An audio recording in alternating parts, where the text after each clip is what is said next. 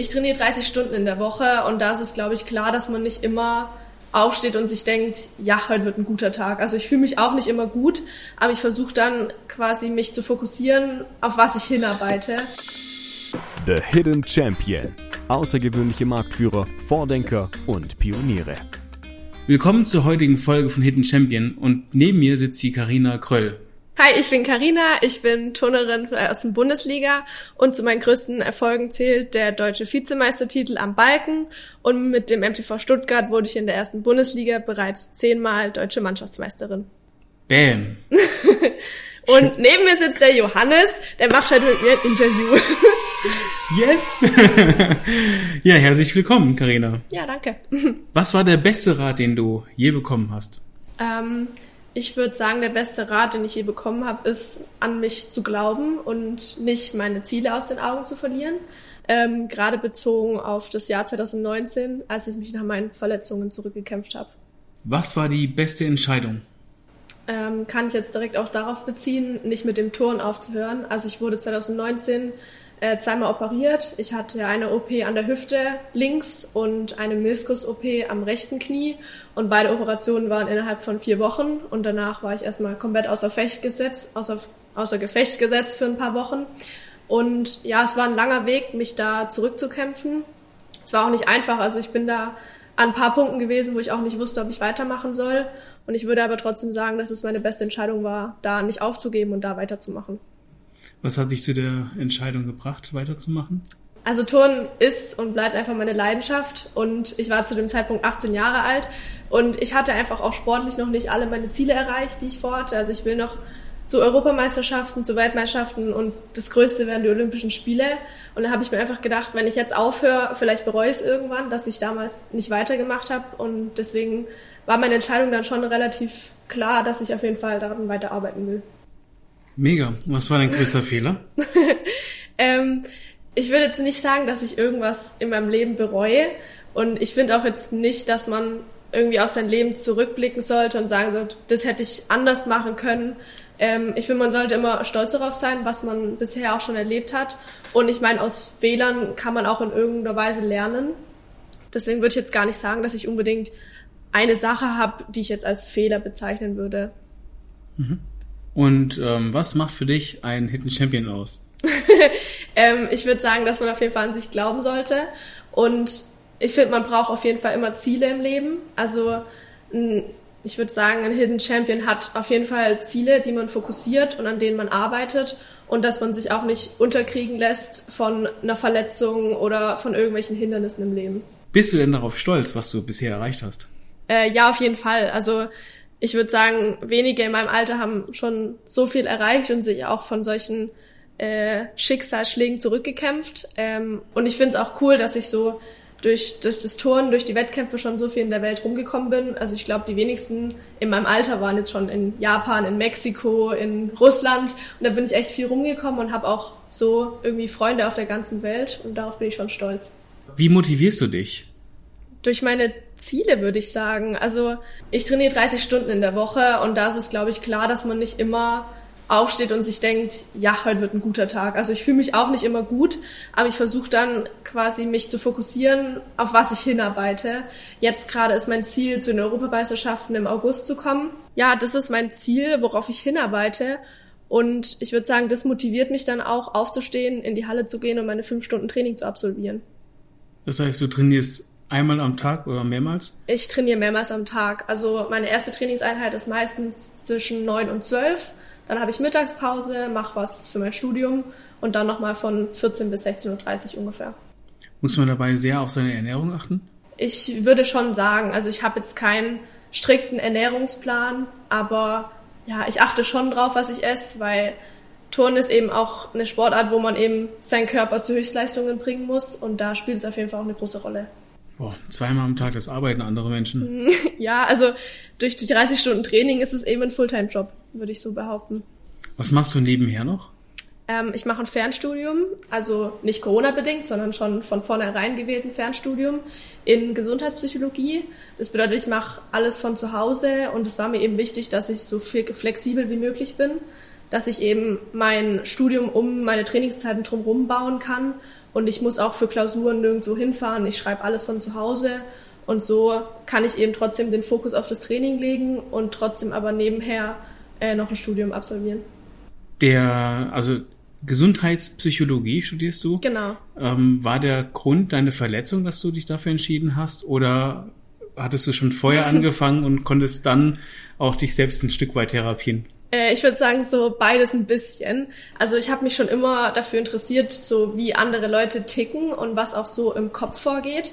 Und ich habe auch äh, selber eine Sportpsychologin und irgendwie fand ich das schon immer sehr beeindruckend, ähm, wie man andere Leute dazu bringt, auch so ein mentales Training zu absolvieren und vor allem, wie das einem was bringt, also wie man dadurch auch irgendwie erfolgreicher ist. Und das fand ich irgendwie enorm spannend und irgendwie bin ich dann so auf den Studiengang gekommen und habe mir da so ein bisschen die Inhalte durchgelesen und das hat mich irgendwie dann gecatcht und dann habe ich das angefangen. Bist du perfektionistisch? Mm, ich würde schon ein bisschen sagen. Also im Turnen geht es generell viel um Perfektionismus, aber ähm, ich sag mal so, man muss es immer in einem gesunden Maß sehen ich meine, ich werde für meine Übungen bewertet und für jede kleine Korrektur, für jedes Mal mein Arm nicht ganz durchschrecken oder mein Bein nicht durchschrecken, gibt's Abzüge. Und da ist man natürlich schon sehr dran, die Übungen perfektionistisch halt auch auszuführen. Aber ich bin keine Maschine, also es geht natürlich auch nicht. Aber ja, ich würde schon sagen, dass es ein bisschen auch mit Perfektionismus dann zu tun hat. Ja, das glaube ich auch.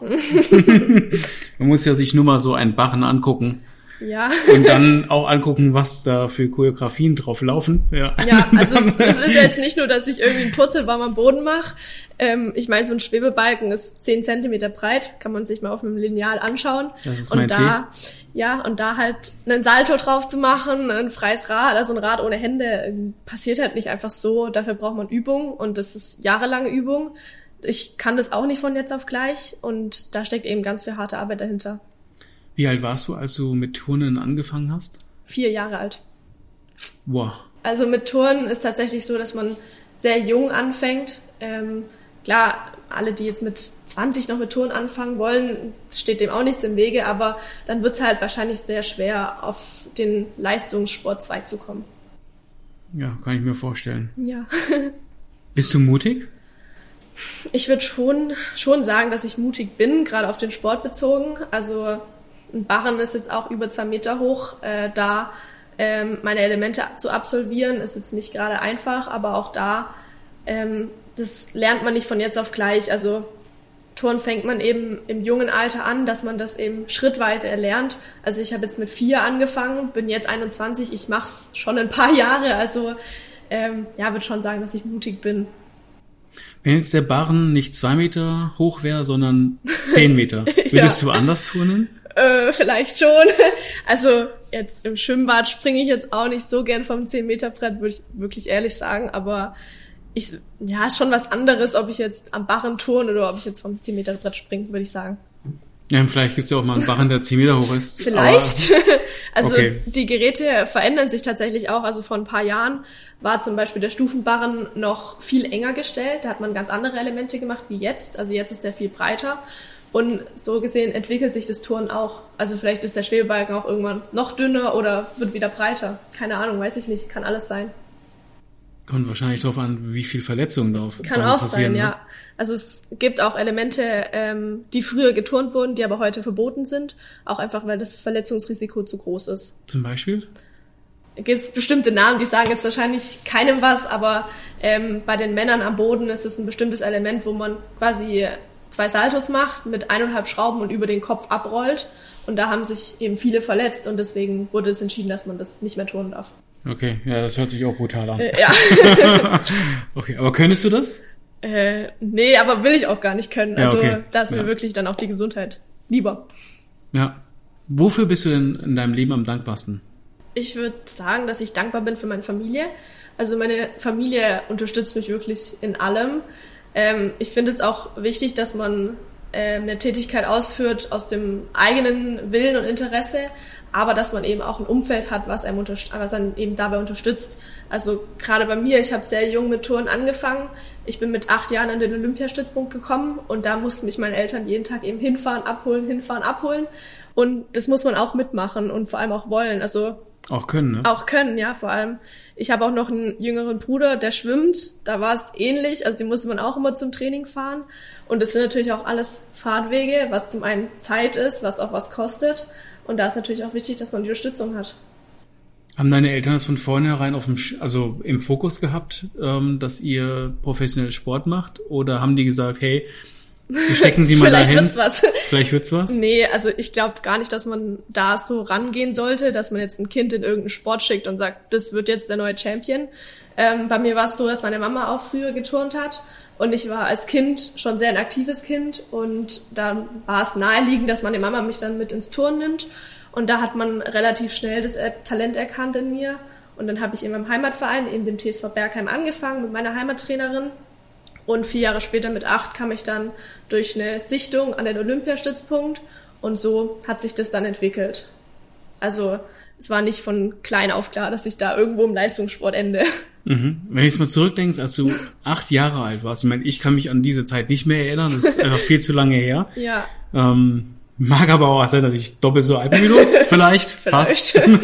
ähm, wie war das Gefühl, als du dann in, also wie war das Gefühl, als du dann von diesem Olympia-Stützpunkt aufgenommen wurdest oder von dem Kader? Wie kann man das sagen? Ja, von dem Kader. Ähm, ja, schon toll. Also ich meine, man arbeitet ja ein Stück weit schon dann auch was hin, auf was hin und es ist immer ein tolles Gefühl, wenn das dann auch belohnt wird. Gerade dann auch am Olympiastützpunkt zu trainieren, wo auch dann die älteren Turnerinnen waren, was dann auch teilweise Vorbilder von einem waren. Das war dann schon natürlich auch ein schönes Gefühl. Und ich glaube, für meine Mama war es am Anfang auch nicht so ganz einfach, weil ich bin dann ab der fünften Klasse an die weiterführende Schule in Stuttgart gegangen. Und dann bin ich halt morgens um sechs aus dem Haus und kam abends um sechs wieder nach Hause. Also ich war eigentlich den ganzen Tag so auf mich gestellt. Und aber ich sag halt, durch das bin ich halt auch so selbstständig geworden. Also hat natürlich auch seine Vorteile, aber muss man können und wollen. Dann auch erstmal so sein Einerseits. Kind in fremde Hände zu geben. Ja. Bist du dankbar für das, was deine Eltern dir ermöglicht haben? Ja, auf jeden Fall. Ja, also ohne die Unterstützung hätte ich das, glaube ich, auch nicht gepackt. Ja. Wie viele Geschwister hast du?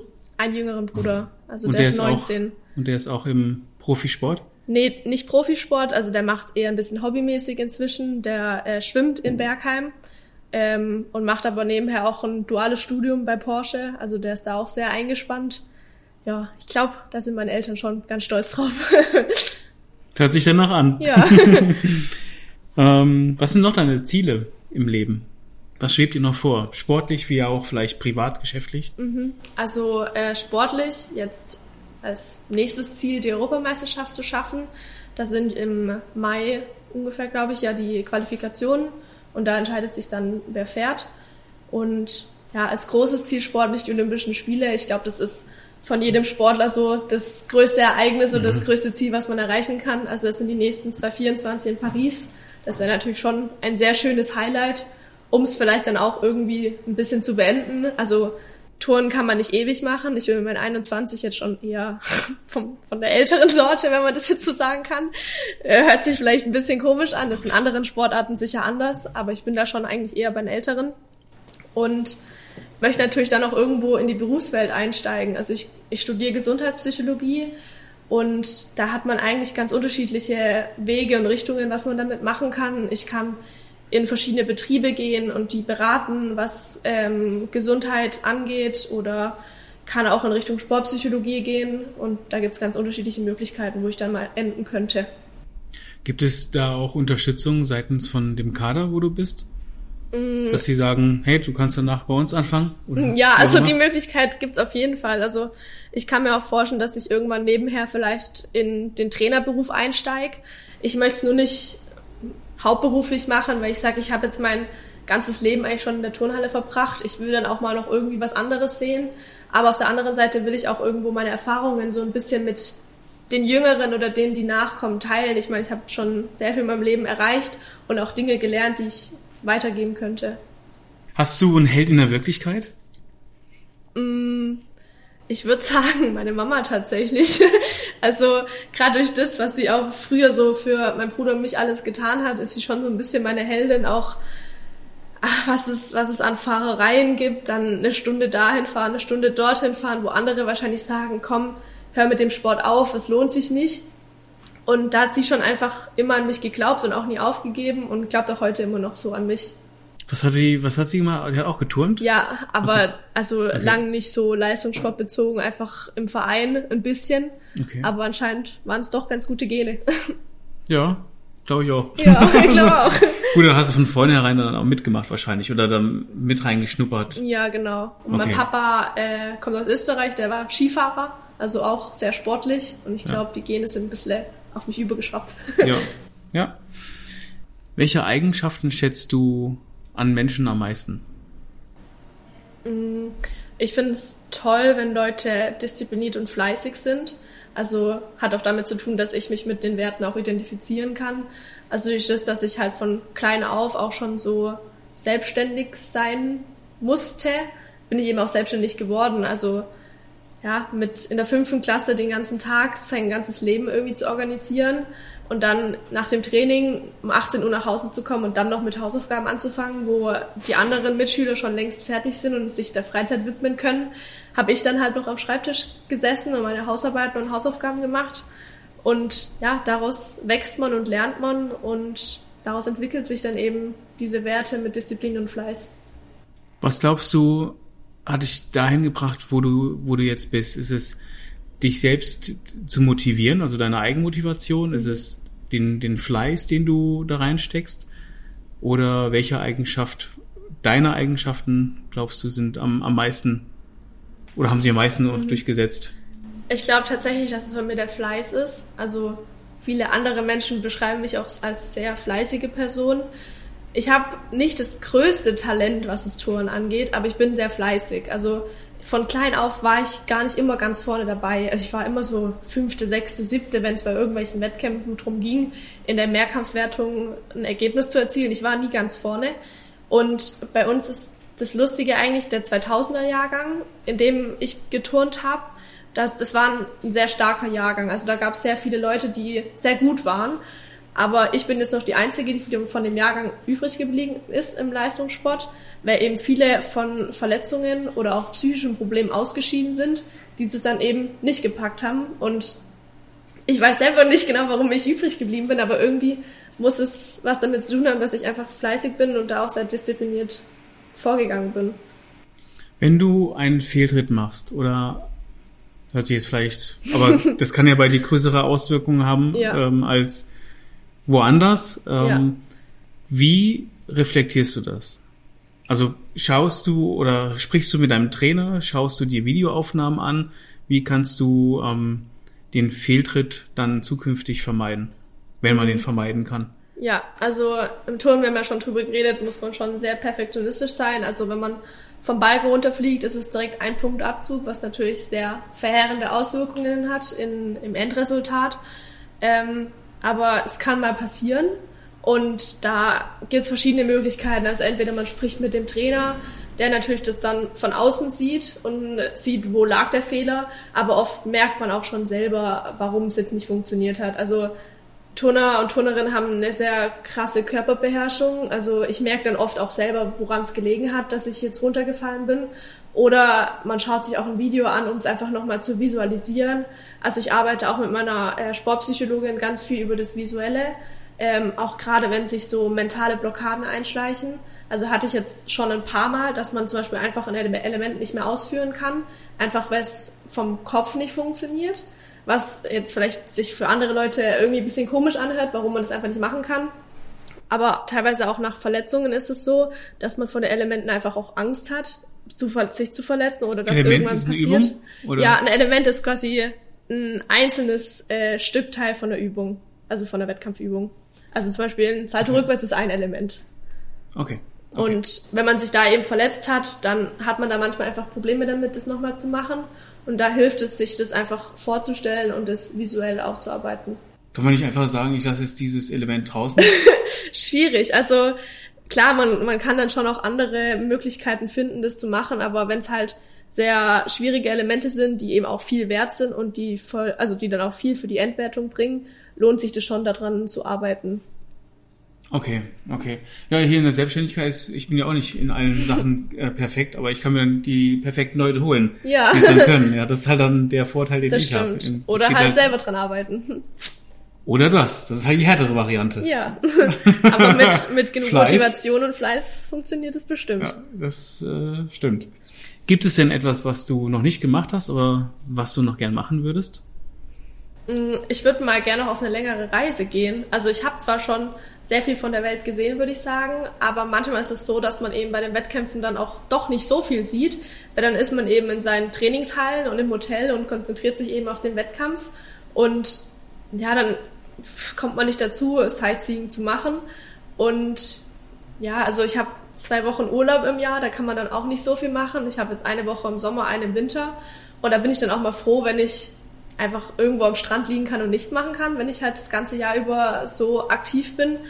Und deswegen fände ich das schön, wenn ich mal irgendwie drei, vier Wochen am Stück irgendwo hinreisen könnte und auch mal was anschaue. Das kommt dann nach den Olympischen Spielen, Hoffentlich, ja. die du dann gewinnst. ja. Wenn du, wenn du im Urlaub bist, lässt du dann Sport komplett draußen? Mm, Ja, eigentlich schon. Also wenn ich sonst den ganzen Tag über fünf, sechs Stunden trainiere, tut's auch wirklich mal gut, nichts zu tun. Also ich lieg dann auch gerne einfach mal den ganzen Tag am Strand und mache gar nichts. Das, das tut echt gut. Da muss man das Gefühl genießen, wenn man es dann hat. Ja, gell? genau. Ich meine, ist halt auch Ja. nur eine Woche und dann Ja. versuche ich das meiste daraus rauszuholen und mich auch wirklich zu erholen. Also für mich sind, hören sich so fünf Stunden für mein, also für mich und meinen Körper viel zu viel an. Weil ich, also ich, wenn man eine Stunde CrossFit macht, dann, Ist man K.O. dann hat man davon vielleicht eine halbe Stunde trainiert und Ja. die andere Hälfte Sachen vorbereitet oder warm gemacht. Aber da ist man K.O. Da kann man nicht noch an weitere vier Stunden denken. Da ist man absolut ähm, körperlich am, am Ende. Deswegen frage ich mich, wie man das dann schafft, fünf Stunden an einem Tag und das jeden Tag. Du machst fünf Tage die Woche, sieben? Sechs Tage die Woche. Sechs Sonntag Tage ist die Woche. freier Tag. Wie schaffst du den Spagat zwischen Studium und dem Turnen? Das weiß ich selber nicht so ganz genau, würde ich sagen. Nee, also ich würde sagen, ich habe schon sehr viel Plan. Also ich organisiere mir eigentlich meinen Tag komplett durch. Also meine Trainingszeiten sind, zum, sind sowieso fix. Also ich trainiere von 9 bis 12 und von 14 bis 16.30 Uhr. Und ja, also in meiner Mittagspause esse ich halt zum Mittag und entweder entspanne mich oder fange da schon was für die Uni an zu machen. Und son also wenn ich in der Mittagspause nichts mache, dann muss ich halt nach dem Training ran und sitze da noch bis 18, 19 Uhr dran und mache was für die Uni. Also das ist alles komplett durchstrukturiert und ja, ich habe einfach einen Plan, wie ich es gern haben möchte und wenn dann irgendwelche Termine dazwischen kommen, dann versuche ich es halt irgendwie drumherum zu planen. Was bedeutet für dich Erfolg? Ich würde sagen, Erfolg bedeutet, dass man das Beste gegeben hat. Also bei einem Wettkampf ist es jetzt für mich nicht unbedingt der Erfolg, ganz vorne dabei zu sein, sondern dass ich einfach selber mit einem guten Gefühl rausgehen kann und weiß, ich habe mein Bestes gegeben, ich habe alles gegeben und ich kann trotzdem zufrieden mit mir selber sein. Bist du auch zufrieden mit dir selber, wenn du nicht den ersten Platz machst? Ja, auf jeden Fall. Also ich würde mal sagen, es kommt selten vor, dass ich den ersten Platz mache, weil es sind eben auch einfach andere gute Leute da und da bin ich auch dann so, dass ich mich für die anderen freue, auch wenn die eine gute Leistung erbracht haben. Solange ich mit mir selber zufrieden bin, ist es für mich ein Erfolg. Das können sicherlich viele mitnehmen für sich. Ja. Und was bedeutet für dich Risiko? Ähm, Risiko bedeutet für mich auch mal über seinen Schatten zu springen und eben auch mal mutig zu sein. Ähm, gerade wenn es zum Beispiel im Turnen um Elemente geht, wo man vielleicht auch Angst davor hat, da einfach mal anders dran zu gehen, also sich auch zu denken, komm, ich schaffe das und sich selber ein bisschen auch zu motivieren. Wie kannst du Blockaden lösen? Mm, Also ganz viel über ähm, mentale Methoden, also mit meiner Sportpsychologin arbeite ich dann daran ähm, und versuche quasi mich nicht zu sehr darüber aufzuregen, dass es gerade nicht funktioniert, sondern einfach zu akzeptieren und einfach hinzunehmen und dann, dann daran zu arbeiten. Okay. Wie arbeitest du dran? Also wenn du zum Beispiel Angst vor einem Rückwärtssalto hast, wie kann, ja, wie kann ich habe ich hab tatsächlich manchmal ein bisschen Rückwärtsblockaden, also dass ich Elemente, die rückwärts gehen, ähm, manchmal einfach nicht machen will. Gar nicht, weil ich unbedingt Angst vor dem Element habe, sondern einfach, weil ich nicht mache. Es ist ganz schwierig zu beschreiben. Und dann versuche ich, mir das ganz oft visuell vorzustellen, also die Augen zuzumachen und dann 20, 30 Mal Salto rückwärts zu machen, also dass ich einfach von meinem inneren Auge das mache und dann eben so versuche, das Problem zu lösen.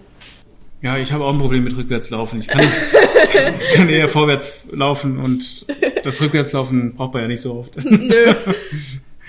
Spannend eigentlich. Ja, auf jeden Fall spannend.